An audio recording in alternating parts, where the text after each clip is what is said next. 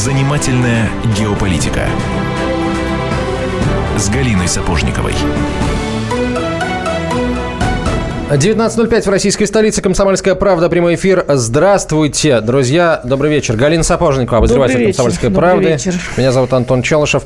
Сегодня мы поговорим о, эм, о том, что вызвало какой-то сумасшедший совершенно отклик у российских мусульман. Речь идет о событиях в Мьянме.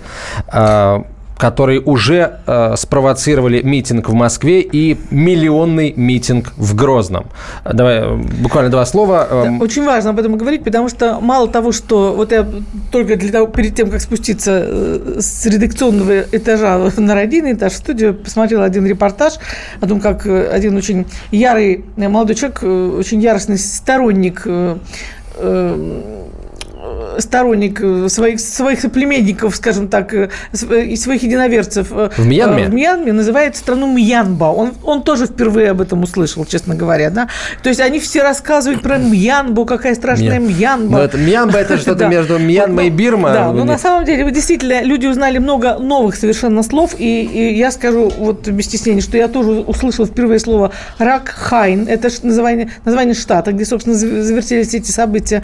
До сих пор не знаю, как правильно говорить, Рохинджа или Рохинджа, но вот у нас в студии зато есть человек, который знает э, ну, основной язык у него кхмерский, но я так полагаю, он и во многих других языках эм, азиатских разбирается, и он нам все сегодня расскажет. Доктор исторических наук, профессор, руководитель Центра изучения Юго-Восточной Азии, Австралии и Океании, заведующий кафедрой истории и регионоведения Московского гуманитарного университета Дмитрий Масяков. Дмитрий Валентинович, здравствуйте. Здравствуйте. Спасибо за то, что пришли. Итак, что мы имеем? Мы узнали. Я вам честно скажу, что вот меня всю эту неделю, когда я смотрю репортажи, меня преследуют сплошные дежавю и какие-то параллели накручиваются э, на мои мозги. Например, мы узнали, что э, суть конфликта в этом нашей уже теперь Мьянба уже привязался, и теперь ее уже так же, видимо, буду называть, в том, что существует огромное количество людей, лишенных гражданских прав. Это так как в нашей новейшей истории было нечто подобное, я имею в виду не граждан Латвии и Эстонии, естественно, у меня сразу же так запараллелило некоторые контакты в голове, думаю, кто кого научил и на основании каких принципов. Итак, э, сложная многовековая история, э, миграционный кризис, люди перебирались из одной страны в другую и искренне уже в третьем или в четвертом поколении считали себя постоянными жителями этой самой страны э, Мьянмы. И вдруг, и даже был такой значит, случай в истории, что им давали гражданство в 1948 году, но в 1962 успешно это гражданство отобрали, и вот существует огромная общность людей, около миллиона, которые не имеют паспортов, не имеют доступа к медицинскому, э, э, к медицинской помощи и образованию, и вот как-то там существует, по сути, став такими криминальными, террорист, криминально-террористическими анклавами, ну, собственно, вот это предыстория конфликта, которая, видимо, такой одной строкой э, сообщила, но вот я чувствую, что по улыбке, по улыбке нашего уважаемого гостя э, пятерку бы вы мне на экзамене не поставили. Нет, честно. Так, давайте, да. Потому что, вы знаете, действительно, сейчас об этом конфликте пишут все, кто вот буквально там открыл какую-то газету, какую-нибудь маленькую заметку и так далее. И кажется, что на самом деле рахинджа – это бенгальцы. На самом деле Рахин, Ракхайн – это на самом деле Аракан. Это исторический бирманский штат, бирманская территория, которая граничила с бенгальскими территориями. И если говорить об этом конфликте и опускаться на, так сказать, действительно с чего и почему, то надо сразу прямо сказать, что вот эта вот идея, что это религиозный конфликт, а это совершенно не соответствует действительности. Это скорее, вы понимаете, конфликт стихийный, э, конфликт такой природный, он чем-то даже может напоминать в определенном смысле средние века или там переселение народа, потому что вы можете представить себе, есть территория Бенгалии, и то есть нынешняя Бангладеш, где нет свободной земли, где почти 200 миллионов населения. Очень люди- бедного населения. очень бедного населения, нету, которое не может найти там себе никакого пропитания, и это население двигается в разные стороны в поисках место, где оно может найти себе пропитание, где может начать какую-то новую жизнь. Кстати, двигаются они не только в Аракан, то есть вот штат, штат- Ракхайн, от Ракхайна и пошло вот это Рахинджа, и для этого сделано именно для того, чтобы показать, что это якобы коренное население Аракана. Нет, это в основном, ведь очень много бенгальцев идут не только в Аракан, они идут и в северо-восточную Индию. А Индия депортировала некоторое время назад до 5 миллионов вот этих самых Рахинджа обратно а, в Бангладеш. То есть это люди, люди, которым некуда деваться, которые нету земли, нету возможности найти себе пропитание, вынуждены, так сказать, искать новые земли, так как это было, вот я повторяю, в какие-то древние времена. И им кажется, что вот Аракан в Бирме, где население существенно менее, плотность существенно меньше, там есть свободные земли, э, на которые можно высадиться и где можно, так сказать, вести какое-то хозяйство. Вот это первый и самый главный такой момент. Второй очень важный момент состоит в том, что раньше, да, действительно, так сказать, еще в 30-е, еще при, при британцах началось это движение, это стихийный абсолютно процесс, который очень трудно регулировать. Берманцы построили на границе там специальную, так сказать, стену и все, но через по, по морю эти люди переселяются и занимают эти территории. В чем, собственно, суть этого, чем вот нынешняя ситуация отличается от того, что было раньше? Раньше вот эти вот рахинжи, когда они переплывали и получали какое-то, находили какое-то место, они вступали в определенные контакты с бирманской администрацией. Да, у них, так сказать, прав не было, потому что бирманцы считали, что они не автохтонное население, которое прибыло, и... но да, им разрешалось пропуск из одного поселения в другое поселение и так далее, потому что они боялись, что эти люди будут двигаться дальше и так далее. Но вот э, такого, э, таких вот э, событий там не было. А не было по одной простой причине, потому что рахинджи были готовы существовать в рамках бирманского законодательства и тех, ну, может быть, не законов, а понятий, которые существовали в Бирме. Сегодня ситуация изменилась, потому что они высаживаются вместе с радикальными экстремистскими э, кругами, а, отряд защиты. Они, туда, они там, где берутся эти экстремисты? Ну, как эти экстремисты, ну, как где берутся? Они плывут вместе фактически с э, переселенцами. И там организовывают... Из Бангладеш. Да, из Бангладеш, да. Вместе с этими переселенцами. И вместо модель отношений с бирманцами резко меняется.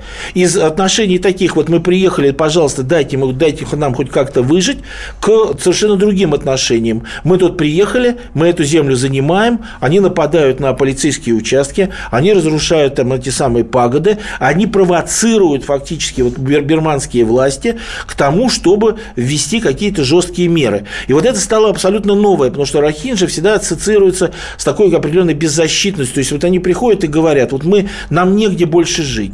Причем, если говорить об исламском факторе, они плыли и пытались найти место себе в Малайзии, где откуда как их, их там приняли? Никак вообще не приняли, отправили обратно. И в Индонезии Выгнали, их так. отправили обратно. Понимаете? То есть, э, более того, даже те, кого депортируют обратно в Бангладеш, там рассказывают, что, в общем, их концентрируют там на неком острове, который э, фактически там затапливается. Коллеги, вот очень важно. Э, история э, Рохинджа, вызвала колоссальный отклик среди российских мусульман. Я сейчас хочу дать возможность ну, не только мусульманам, вообще всем тем, кто хочет задать вопрос относительно того, что на самом деле происходит в Мьянме, задавать эти вопросы нашему эксперту. В WhatsApp и Viber пишите на 967 200 ровно 9702. 967 200 ровно 9702. Главный вопрос, который волнует мусульман, участвовавших э, в митингах и в Москве, и в Грозном – есть геноцид или нет геноцида мирного населения? У них нет такого вопроса, они убеждены в, то, в том, что он есть. И вот это как раз тоже одна из тем, которую мы должны сегодня обсудить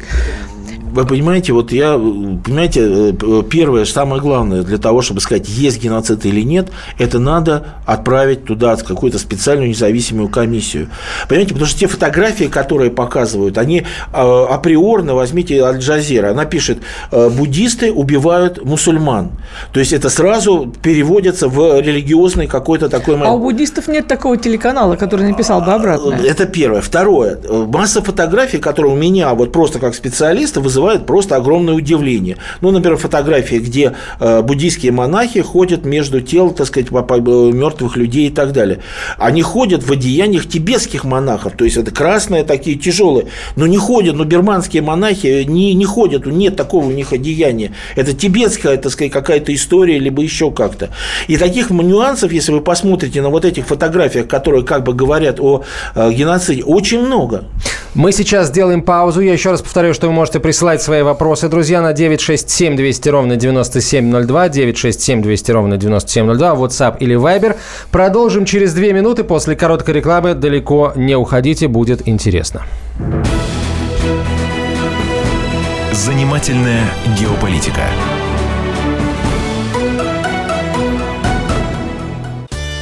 Каждый вторник – с 10 утра по московскому времени в программе «Главное вовремя» садово-огородные советы в прямом эфире. Про все, что э, зеленое, скажем так, хочу, чтобы радиослушатели задавали свои вопросы.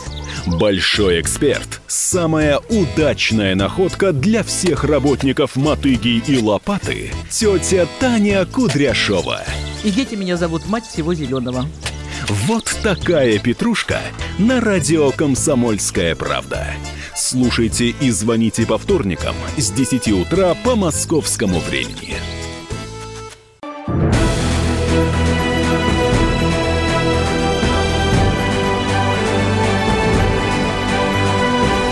Занимательная геополитика с Галиной Сапожниковой. Итак, друзья, мы продолжаем. Продолжаем в прямом эфире выяснять ответ на очень-очень важный вопрос, который э, без ложной скромности взбудоражил и Москву, и всю мусульманскую общину, э, мусульманскую часть России о том, что действительно происходит в Мьянме. И э, есть там геноцид, нет геноцид, есть гонения на мусульман, или а, а на, наоборот существует гонение в обратную сторону на буддистов. И вот вы сказали в предыдущей... А, я забыл представить нашего гостя, мне уже язык бежит впереди меня, мне уже хочется задавать вопросы. А в гостях-то у нас, давайте я напомню, у нас доктор исторических наук Дмитрий Мусюков, который, ну, авторитетнейший человек вообще вот в вопросах Азии, да. Так вот, был вопрос такой. В предыдущей части вы сказали фразу, что толерантнейшие вот эти самые наши рахинджа, да. Но у буддистов ведь тоже имидж такой, что самая толерантная религия, абсолютно мирная, неконфликтная. Каким образом у нас вот эти две, э, две толерантности столкнулись так, что пошли искры? Ну, это совершенно понятно, то, что сказал в самом начале, что это стихийный конфликт, понимаете, конфликт на уровне почвы, на уровне инстинкта, на уровне выживания. Понимаете, рахинджи уходят не потому, что им хочется лучшей жизни, они уходят, потому что они хотят выжить. Они хотят просто жить.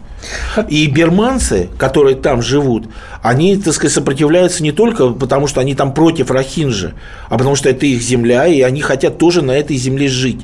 Понимаете, мы приходим к очень сложной, э, на самом деле сложному конфликту, причем где вот идея толерантности становится просто абсолютно пустой, потому что невозможно ни к э, боевику из Рахинджи, ни к, э, к, к ираканскому крестьянину представить человека, который объяснял ему, что такое толерантность, как там нужно действовать, как там нужно встречаться. Подожди, я... То есть там некая первобытная вот такая вот идет борьба. То есть одни, так сказать, многочисленные, так сказать, двигаются, пытаются, так сказать, закрепиться, другие пытаются их остановить. Есть, шаблоны порвались, логика э, закончилась. Э, вы говорите, что Рахинджа, э, там их призывали, потом они сами начали приходить э, в Мьянму, тогда Бирму, да. э, с 30-х годов. А, почему вдруг сейчас, в 2016-м, а, полилось больше крови, чем лилось раньше? Вы понимаете, несколько моментов здесь э, сыграло роль. Первое, это, конечно, изменение политического режима в Бирме. Понимаете, при генерале Таншве и при полном контроле бирманской армии говорить о том, что какие-то там экстремисты из Рахинджа будут где-то бегать и нападать на полицейские посты, это просто смешно. Все контролировалось, все было под этой самой э, проволокой, никто не мог никуда пройти. Вот. Но с другой стороны, вот этот режим, он был очень жесткий, но таких вот столкновений не было. Потому что какая-то часть Рахинджа, которая там жила, действительно около миллиона человек, да, она жила в очень сложных условиях, им не давали всех тех прав, которые считаются там, там автохтонные для бирманского государства, а автохтонными там считаются не только бирманцы, это чины, качины, моны, карены, и там шаны. много своих э, Там огромные. Более того, нет, вы да. поймите, еще Бирма, это же особое государство это же Бирманский союз, который 70 лет бесконечно ведет борьбу за собственную целостность и суверенитет против шанов, чинов, качинов, монов и так далее, потому что каждая крупная народность там стремится либо получить автономию, либо получить независимость. При этом, что самое интересное, Карины, например, они христиане, но нигде и никогда вы не, не, не, не найдете указание, что война бирманцев с Каринами – это религиозная война буддистов и христиан. Ничего подобного. А происходит столкновение? Ну, конечно, да? там армия Карении, штат Карении, у Каренов там куча своих организаций. Одни там согласились с нынешним правительством, другие там продолжают войну. Причем эта война, она мало чем отличается от того, что там происходило. Такие же количество беженцев, там по 30-40 тысяч уходило во время активных боевых действий, уходило на территорию только Таиланда.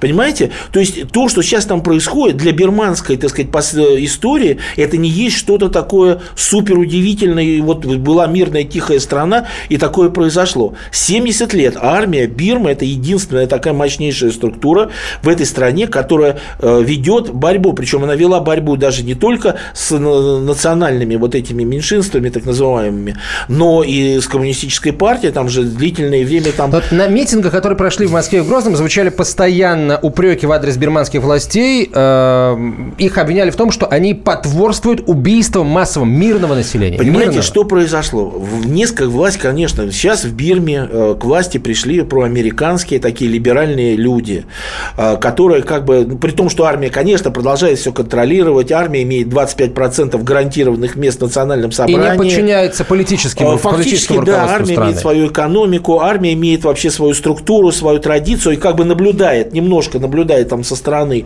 что делает Аун Сан Суджи и, и нынешний президент Хинджоу, кстати, он не берманец, он мон по национальности, а мон это такой всегда наиболее интеллектуальная часть, скажем, общеберманского такого мира, если так можно сказать. Понимаете? И вот этот вот э, поворот в сторону Соединенных Штатов, в сторону, а самое главное, в сторону там, демократизации, политических партий, выборов, свободных и так далее, он, конечно, несколько режим э, начинает э, менее становиться жестким. Уже появляются возможности, и, видимо, Рахинджи, так сказать, это почувствовали, появляются возможности начать бороться за расширение своих прав. Но это вполне понятно. Но борьба, если за расширение их прав будет происходить в рамках вот, э, так сказать, экстремистских нападений и так далее, и попытки создать свое автономное какое-то государство, либо начать там партизанскую войну в Бирме, перспектив нет никаких. И может быть только хуже. Понимаете? Потому что берманцы – это очень э, сильная, очень э, достаточно агрессивная, очень сплоченная э, национальная этническая группа, которая формирует очень большое государство, которое в средние века завоевывало вообще половину Юго-Восточной Азии, половину Индокитая.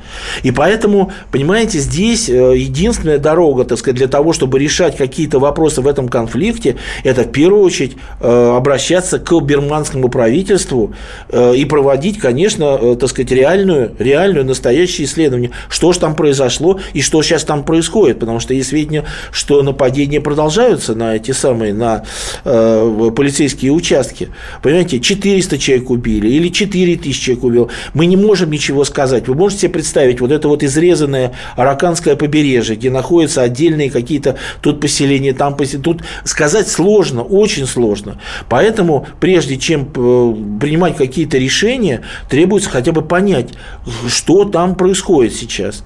Вот это очень важный момент, потому что, вы понимаете, здесь есть очень интересная версия, которая говорит о том, что есть вообще идея такая в нашем мире, которая, в общем-то, сказать, все более и более формируется новые, как бы, так сказать, э, новые правила, так сказать, управления этим миром, для того, чтобы эти новые правила установились, должны быть разрушены старые.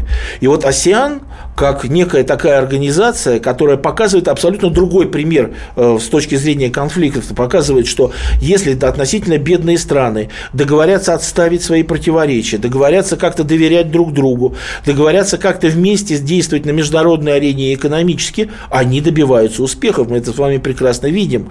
И одна из идей, которая сейчас происходит, как мне представляется, состоит в том, чтобы вот этот опыт осиан, вот эту вот осиановскую, так сказать, парадигму такое развития, которое противостоит вот, так сказать, главенствующей идее формирования нового порядка через управление конфликтами, а не через компромиссы и, так сказать, поиск каких-то э, взаимных уступок. Понимаете, вот здесь это и происходит, потому что возьмите Филиппины, Филиппины – это вообще классический пример. Э, так сказать, один, э, ну, Мора прекрасно всем известно, вот президент Дутерте даже от нас уехал, потому что там шли бои. Э, мусульмане на Филиппинах воевали, да, за свои права. Был этот фронт национального освобождения Мора. Договорились с ним, все нормально, заключили соглашение. Ровно через там две недели появляется новый экстремистский фронт.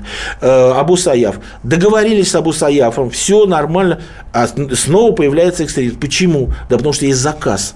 Потому что под военные, так сказать, действия идут деньги, идет оружие, и получается, что фактически эта борьба с точки зрения компромиссов даже с э, серьезными организациями эффекта не имеет, потому что все время идет вот это вливание. Это, пожалуйста, это происходит на Филиппинах.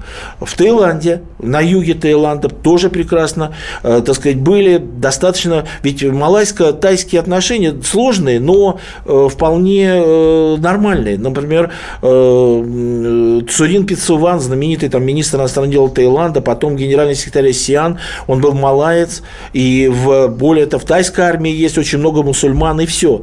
Но там тоже... На юге, там тоже На юге, конфликт. конечно, там тоже все это подогревается, там тоже туда начались в последнее время поступать. Кем? Кем подогревается? Вот главный вопрос. Но сейчас вот. мы паузу поставим. Сделаем паузу, потому что короткая реклама и выпуск новостей. А вот кем подогреваются вот эти вот э, экстремистские группировки, которые растут как грибы после тропического ливня, мы поговорим через 4 минуты. Занимательная геополитика.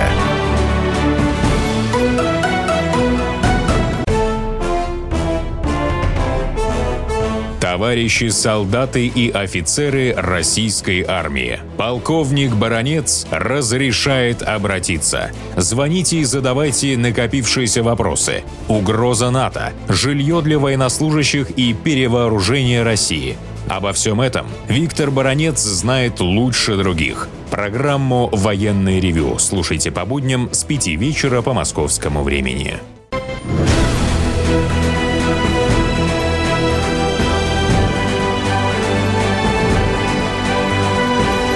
Занимательная геополитика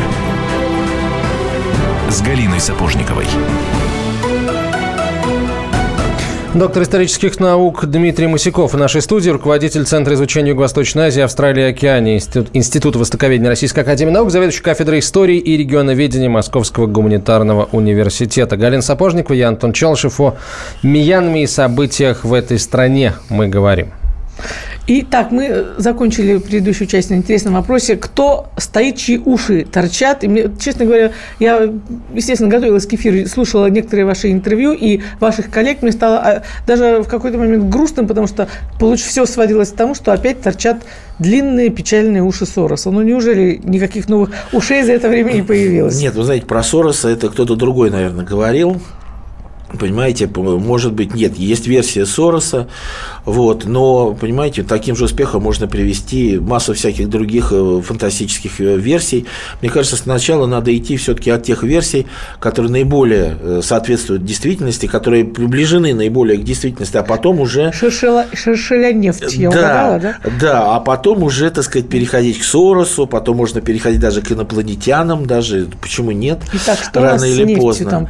Вы понимаете, есть есть несколько версий. Одна версия – это внутренняя, которую, которую почему-то совершенно не рассматривают. Вы понимаете, что армия, которая в значительной степени все-таки, так сказать, потеряла какую-то часть власти, она, в общем, хочет показать народу, что вот, да, э, чрезвычайный авторитет на Аун Сан Суджи, мать Бирмы и так далее, чрезвычайно большую победу одержала ее партия и так далее. Но они хотят показать, что они не могут управлять страной, что они не могут сохранять вот эту внутреннюю стабильность. И это первая версия, что военные, как бы, так сказать, здесь выступают против вот этих вот их курса на дальнейшую либерализацию, на дальнейшую демократизацию и постепенное э, отодвигание отделение вот этой вот традиционной правящей армейской элиты от власти. Это первая версия, которая является как бы внутренней. Я не говорю, что это, так сказать, версия единственная, но эта версия может быть, так сказать, ну, тоже может быть рассматриваема. Вторая версия. Эта версия, конечно, связана, в первую очередь, связана с Китаем. Понимаете, потому что для Китая Аракан – это важнейший стратегический район. Почему? Во-первых, Китай добывает газ. Есть там огромное месторождение Таншве в честь вот этого генерала генерала, угу. названного прямо на побережье Аракана. Кроме того, э, китайцы реализовали уже огромный проект по строительству э, газовых и нефтяных терминалов э, в Аракане и проложили там всего 760 километров, 770 километров от Индийского океана до границы в Юнане, южной китайской юго-западной провинции Юнань. И таким образом они получили возможность не идти через Малакский пролив, а сразу, так сказать, та ближневосточную нефть, которую они закупают, они сразу, так сказать, пере, начинают перебрасывать прямо с Индийского океана. Это огромная экономия, и стратегически для Китая это очень выгодно. Поэтому, более того, сейчас у Китая там целый ряд других был проектов по расширению своего присутствия в Аракане и по развитию и сырьевой, и промышленной базы. По всей видимости, здесь, э, если Аракан превращается в поле партизанской войны, и если там начнутся, так сказать, военные действия, то появляется несколько возможностей обвинить, во-первых, э, во-первых, не дать китайцам продолжать экономическое развитие, второе, обвинить Китай, что он там э, спонсирует вот эти силы репрессий, да, что он никак не откликается на беды вот этого народа Рахинджа, и, в общем, поставить Китай в достаточно сложное положение в Аракане, и тем самым постараться перекрыть, как суперзадача, перекрыть ему вот эту вот э, возможность э, не идти через Малакский пролив угу. и ухудшить таким образом его э, просто положение.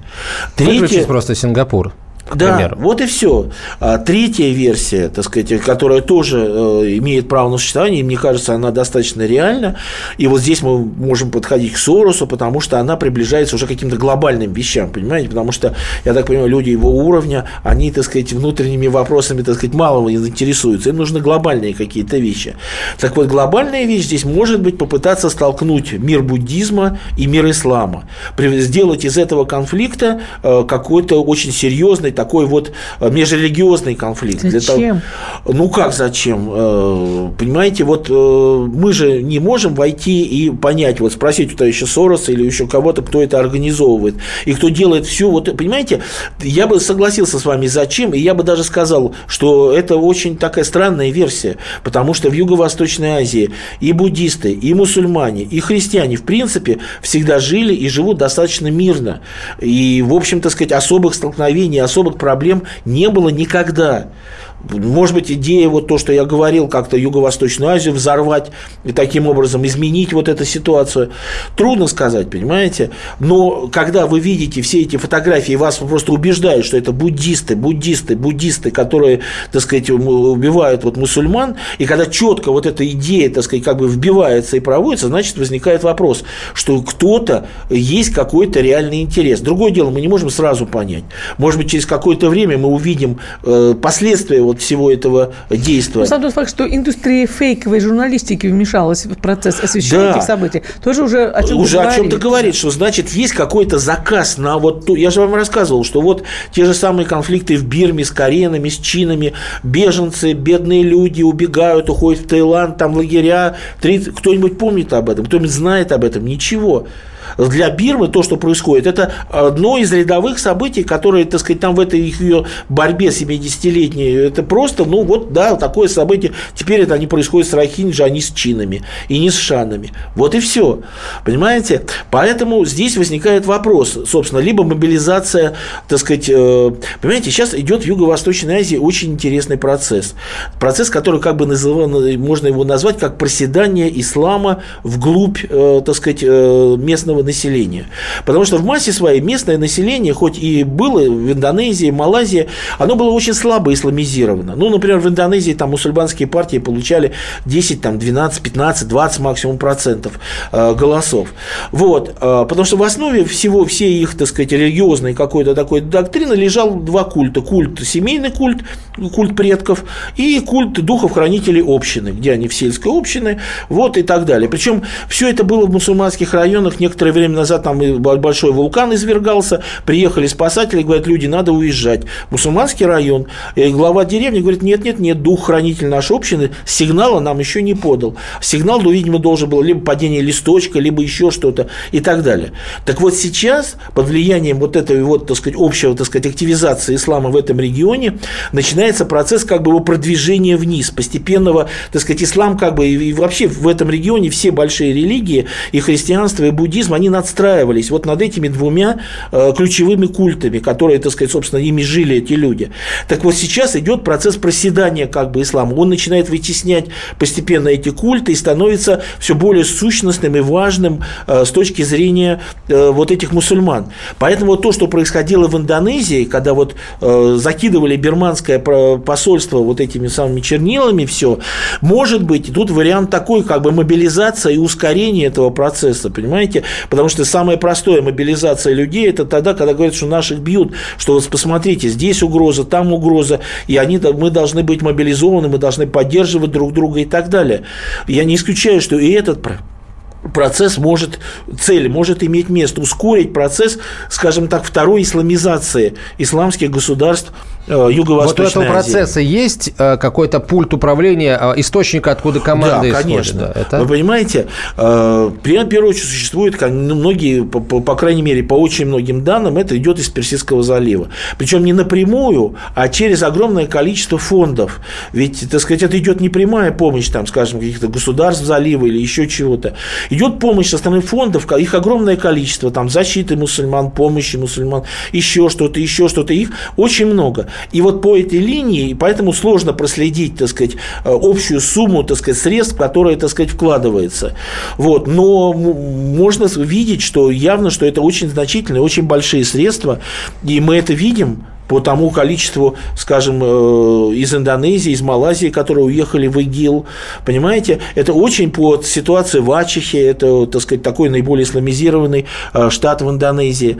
Понимаете, так что здесь может быть вот то, о чем вы говорили, вот это вот противостояние буддистов и мусульман, превратить это все, дать этой э, ситуации такой вот религиозную оценку, может быть, имеет вот именно такой смысл для того, чтобы отделить, понимаете, еще больше отделить, так сказать, вот мусульман мусульманское население Юго-Восточной Азии от буддийского населения Юго-Восточной Азии, чтобы, так сказать, как говорится, вот этот процесс исламизации, большая исламизация этого региона, он продвигался э, достаточно быстрыми темпами. Вот один вопрос, э, одну цитату я выписала из одного, точно выписала из вашего интервью, э, такая что почему что рохинджи выпадают из общей системы бирманских ценностей. Скажите, пожалуйста, а что имелось в виду и чем система ценностей Рахинджи отличается от системы бирманских ценностей? Ну, очень просто, потому что э, практически все бирманские народы, все, которые тут, вот мы включаем в эту бир, бирманскую целостность, Ишаны, Чины, Качины и так далее и тому подобное, они, как бы сказать, вот то, что я вам э, говорил, потому что они объединяются, не то, одни христиане, другие буддисты, там, тхераваты, да, но вот, вот эти культы, э, так сказать, сельские культы, они этих людей объединяют. То есть есть они формально говорят, вот мы христиане, да, но реально они вот, так сказать, верят в каждая семья имеет свой культ предков и имеет, так сказать, все, все необходимые атрибуты этого. Каждая сельская община имеет свой, понимаете, вот. А мусульманского вот этого вот элемента, потому что бенгальцы – это мусульмане э, старые, как бы сказать, в кавычках. То есть, изначально, вот, когда началась исламизация Индии, то одно из первых э, регионов, который, так сказать, подвергся исламизации, была как раз Бенгалия. И поэтому э, вот рахинджа, они э, по очень, ну, по всему, не говоря уже о том, что народы э, Бирмы, в основном все это э, сино-бирманская группа, да, а здесь это индорийская этническая группа, то есть они отличаются даже внешне, по культуре, по истории, по манере поведения, по, по очень целому ряду таких факторов, понимаете? Вот. А если вспомнить о том, что в 30-е годы в Индии ведь было, в Бирме было огромное количество индийцев, это были помещики Четьяры, которые потом бежали, так сказать, э, из Бирмы, когда приближалась уже японская армия вместе с англичанами, вот, то вообще надо сказать, что у бирманцев к индийцам очень такое сложное отношение потому что вот эти помещики, которые эксплуатировали фактически, э, захватили большие территории, эксплуатировали бирманцев, в общем, особой симпатии, так сказать, не имеют. И здесь мы находимся, опять-таки, на некой культурной, социокультурной границе, понимаете? С одной стороны, вот эта восточная и юго-восточная Азия, то, что мы называем, это тоже самое и в Индии, северо-восток Индии, это же уже тоже сино-бирманские народы. Вот. А с другой стороны, это другая Азия, это Южная Азия, это э, Азия индоарийских народов и дравидийских народов с другой культурой. Э, вновь сейчас пауза, друзья. Через две минуты мы продолжим разговор и будем в том числе и на ваши вопросы отвечать, которые вы прислали нам на WhatsApp и Viber на 967 200 ровно 9702. У нас в гостях доктор исторических наук, профессор Дмитрий Валентинович Масяков, руководитель Центра изучения Юго-Восточной Азии, Институт Востоковедения Российской Академии Наук. Занимательная геополитика.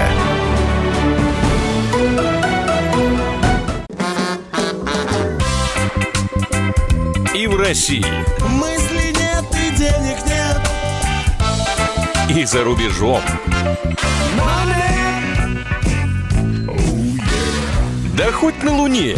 Как же ты не дурачина, братец, если у тебя много сантиков, а ты в тюрьму попал. Деньги правят везде. О них говорили, говорят и будут говорить. По будням с 13 часов 5 минут по московскому времени в программе «Личные деньги» на радио «Комсомольская правда».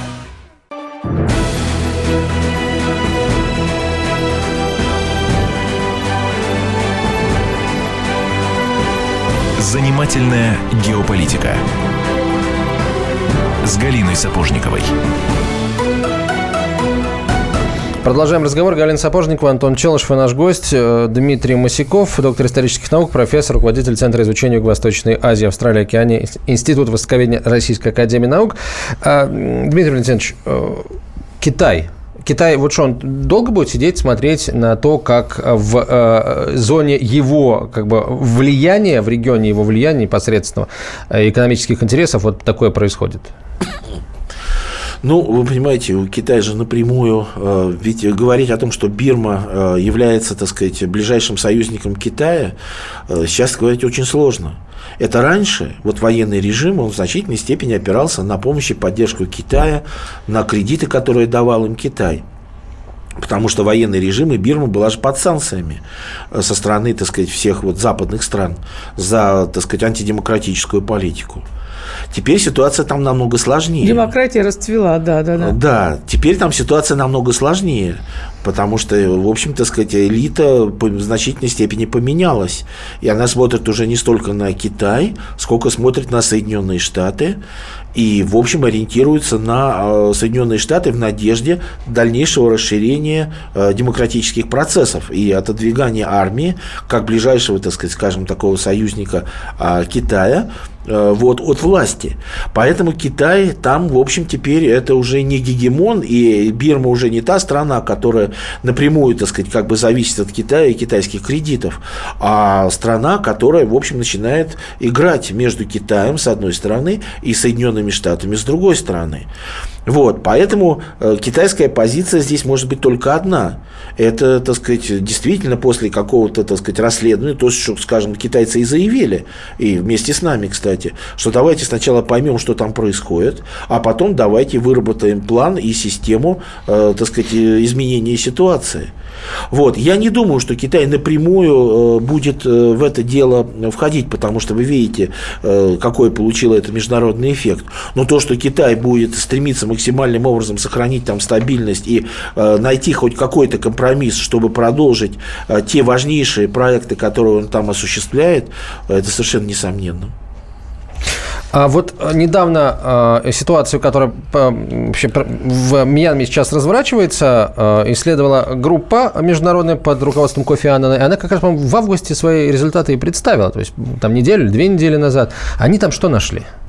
Если а, говорить об этом конфликте. Ну, в этом конфликте они нашли, что права, э, так сказать, Рахинджа, они, так сказать, нарушаются самым э, четким, самым жестким образом. И что требуется, что Рахинджа являются, так сказать, как бы жертвами э, бирманского режима. Но, понимаете, здесь что, что очень важно понять. Есть некое международное представление о правах человека, и, а есть бирманское понимание того, так сказать, что такое права человека. Понимаете, и с точки зрения традиционных отношений рахинджи и бирманцев, в общем, ничего не меняется. Понимаете, попытка, это единственный вариант э, вывода из этой самой комиссии, это заставить бирманское правительство предоставить рахинджи те же самые права, казалось бы, совершенно нормальные ну, слушайте, вещи. Если да? люди в третьем, четвертом поколении там живут, ну, Но в третьем, не, не, не в третьем права? даже, там, если во втором и в первом и так далее. Но я согласен с вами, я абсолютно согласен, что это очень важная задача, но эта задача практически нерешаемая в условиях современной Бирмы. Нерешаемая, потому что это правительство, которое опирается на общее мнение, так сказать, бирманского населения. А общее мнение бирманского населения состоит очень простое, что рахинджа – это чужаки. И что если вы сейчас дадите им, так сказать, все права и, скажем, так сказать, толерантность, мультикультурализм и так далее, то через какое-то время там бирманский аракан превратится э, в аракан рахинджа. И понимаете? они станут сепаратистами и потребует отделения. Да, да, да, да, да, да. И когда, когда Китай не построит свой канал. И Китай территорию. не построит свой канал. Ну, просто Бирмы. это правительство, правительство. Ведь Трагедия Аун Сан Сужи в чем состоит? Что она бы пошла бы, конечно, с удовольствием пошла бы и на какие-то серьезные, так сказать, э, реформы в отношении Рахинджа. В смысле э, предоставления им прав, возможности, так сказать, тех, кто переселился. Но она просто прекрасно понимает, что если вот те люди, которые сейчас там живут в таких сложных обстоятельствах, им дадут полные права и возможности, то завтра там будет, ну, я не знаю, там 3 миллиона, 5 миллионов. Потому что столько людей, которые узнают, что да, все, теперь мы можем там жить, и теперь все будет нормально, то это будет огромный поток людей, который хлынет буквально э, в Бирму. Сколько в И- Бангладеш живет? 200 миллионов человек, да? ну, около там 100, 180 миллионов. Трудно там сосчитать, потому что, Мьянме опять-таки, 55 это... приблизительно, да? М- Мьянме. Ну, Да, Мьянме 55, да. Но в основном все население в основном живет в долине Вот реки Иравади. да. Важный вопрос, который прислал наш слушатель. В Мьянме все так запутано, что сам черт не разберет. Э, Ну, черт, может, не разберет, наш сегодняшний гость разбирается неплохо, по-моему. Вот. Э, Нам надо лишь понять, почему мусульмане России вдруг вышли на акцию протеста против гонений на единоверцев Рахинджа, чего раньше не было никогда. Я согласен в этом смысле с нашим слушателем. Наши мусульмане не выходили, например, против нечеловеческих условий, в которых живут палестинцы, например, в Сирии десятилетиями. Или те же сирийцы в Ливане, например. А тут вдруг вышли.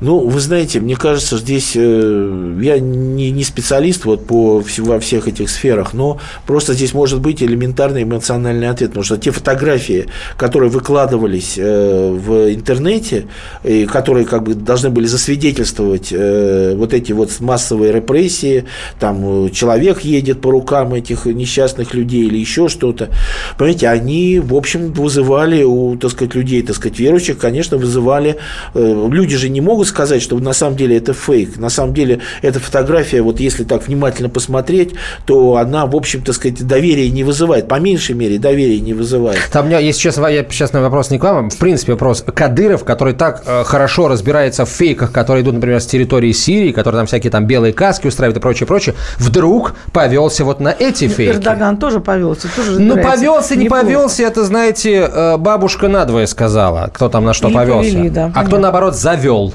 Да? Вот, ну я говорю, я повторяю, еще раз я повторяю, я не специалист, почему и как, почему, например, я повторяю, э, в Индонезии, куда они плыли, эти рахинджи, их не пустили, а потом они же пошли и, так сказать, закидывать бирманское посольство, да, и та же Малайзия, да, то есть, э, понимаете, тут возникают очень серьезные вопросы, мы опять возвращаемся к вопросу о заказчиках, о, э, так сказать, цели какой-то, зачем и почему вот этому конфликту дали такую мощнейшую э, международную огласку и столько фейков, и столько фотографий, и столько эмоций. Вот здесь, вот, как, с моей точки зрения, есть некая загадка, которую, в общем, я думаю, только время мы сможет прояснить. Я думаю, очень расстроятся многие наши слушатели, которые э, намерились съездить отдохнуть в Таиланд, Филиппины, э, Индонезию, традиционные и любимые во многом места э, нашего отдыха. Нам уже, э, любителям отдыха в Таиланде, уже напрягаться или еще пока подождать? Ну, вы знаете, я думаю, что пока, так сказать, еще можно не напрягаться, вот, но, в принципе, общая динамика ситуации на юге Таиланда, она, конечно, крайне тревожная, понимаете? Получается, что вот то, о чем мы с вами говорили, что идут деньги, идут э, поддержка финансовая и любая другая, и на Филиппины, и э, вот э, малайским э, мятежникам на юге Таиланда, и вот э, туда в Бирму, вот, что, видимо, может быть, вполне вероятно, существует некая задача, я повторяю, так сказать, разорвать Юго-Восточную Азию, э, уничтожить вот этот вот пример того, как, так сказать, э, путем абсолютно альтернативным тому, как формируется нынешний международный порядок, э, так сказать, развиваются государства, и таким образом утвердить, опять-таки, вот это вот управление, управляемой теорию управляемого хаоса, а не теорию компромиссов, поиска доверия и совместного какого-то движения э, вперед, как это мы видим э, в странах Юго-Восточной Азии. А Как в ближайшее время, на ваш взгляд, будет ситуация развиваться? Потому что мы вот увидели, как отреагировали российские мусульмане один раз на то, что там якобы происходит, или, может, на самом деле происходит. Что там вы лично ожидаете каких изменений в ближайшие дни? К чему нам готовиться здесь, условно говоря, если говорить о реакции мусульман России? Ну, вы понимаете, в первую очередь, э, мне представляется, что требуется в первую очередь готовить международные объективные расследования. Либо под эгидой ООН, скорее всего, либо, может быть, даже под эгидой АСИАН. Но так, чтобы люди, причем, чтобы результаты этого расследования получили такую же огласку, как получили вот эти все фотографии и вообще все эти сообщения о том, что там произошло. Мне кажется, вот это очень важно, потому что единственный, э, так сказать, противник вот всей, всех этой, вот всей этой пропаганды – это только правда.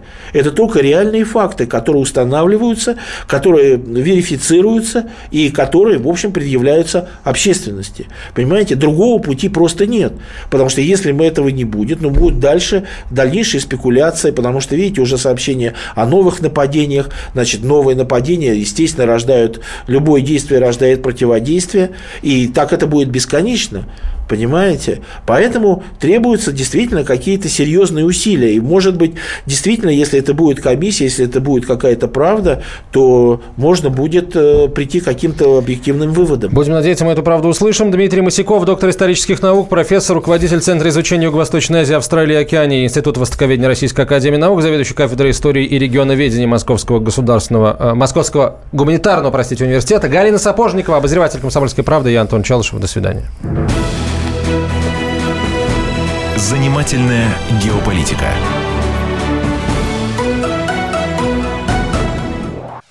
Товарищ адвокат! Адвокат! Спокойно, спокойно. Народного адвоката Леонида Альшанского хватит на всех. Юридические консультации в прямом эфире. Слушайте и звоните по субботам с 16 часов по московскому времени.